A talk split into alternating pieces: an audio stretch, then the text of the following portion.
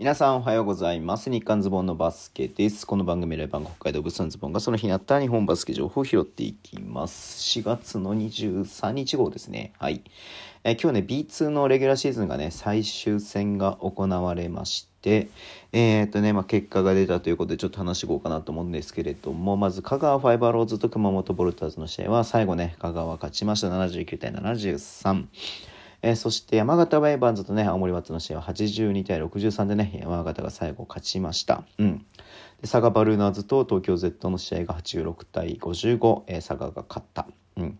で、えっ、と、アルティーリと越谷の試合は、越谷がね、75対70で勝ちましたて、えーで、ベルカと、えー姫オレンジバイキングスの試合は92対52でね、長崎が勝ったということになって、で、これによってね、えっ、と、最終的な順位がね、決定したっていうことなので、えー B2 のね、プレーオフのトーナメント表が確定しました。えーまずね、準々決、まずね、とか、まあ、準々決勝、まずはアルティーリ千葉全体順位1位のアルティーリと、ワイルドカード下位のね、全体順位8位の青森ワッツの試合。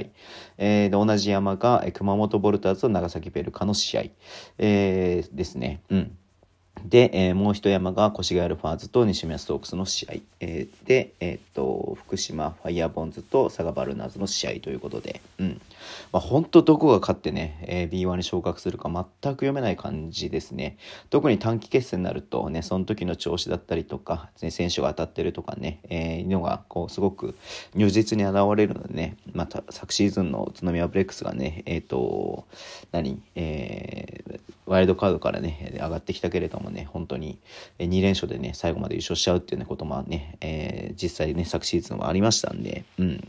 まあちょっと本当にこの B2 もね、まあ力の差がある程度あるなっていうのもね、正直、えー見える部分ありますけれども、ただ本当ね、どこが勝ってきてもおかしくない状況になると思うので、すごく楽しみにしたいなというふうに思っております。はい。えーそしてね、B3 の方もね、えっ、と、クォーターファイナルが行われていて、えっ、と、岩手ビッグブルーズがね、勝ち上がったということで、だからこれで、えっ、と、岩岩手と静岡と、えっ、ーと、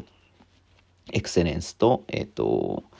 どこだ？あ、あ、埼玉ブロンコスだ。ね、このね、4つで争われるところになりますんで、これもね、ちょっと、えっ、と、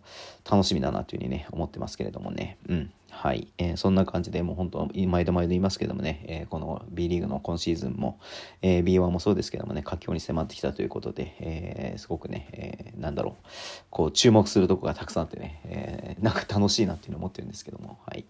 えー引き続き、えーね、こう、いろんな情報を発信していきますので、よろしくお願いします。では今日はこんなところで終わりにしたいと思います。Twitter の名称を発信します。フォローお願いします。YouTube 毎日やってます。ラジオとかのアプリで聞いてる方はとボタンを押してください。では今日もお付き合いいただきありがとうございます。それでは、いってらっしゃい。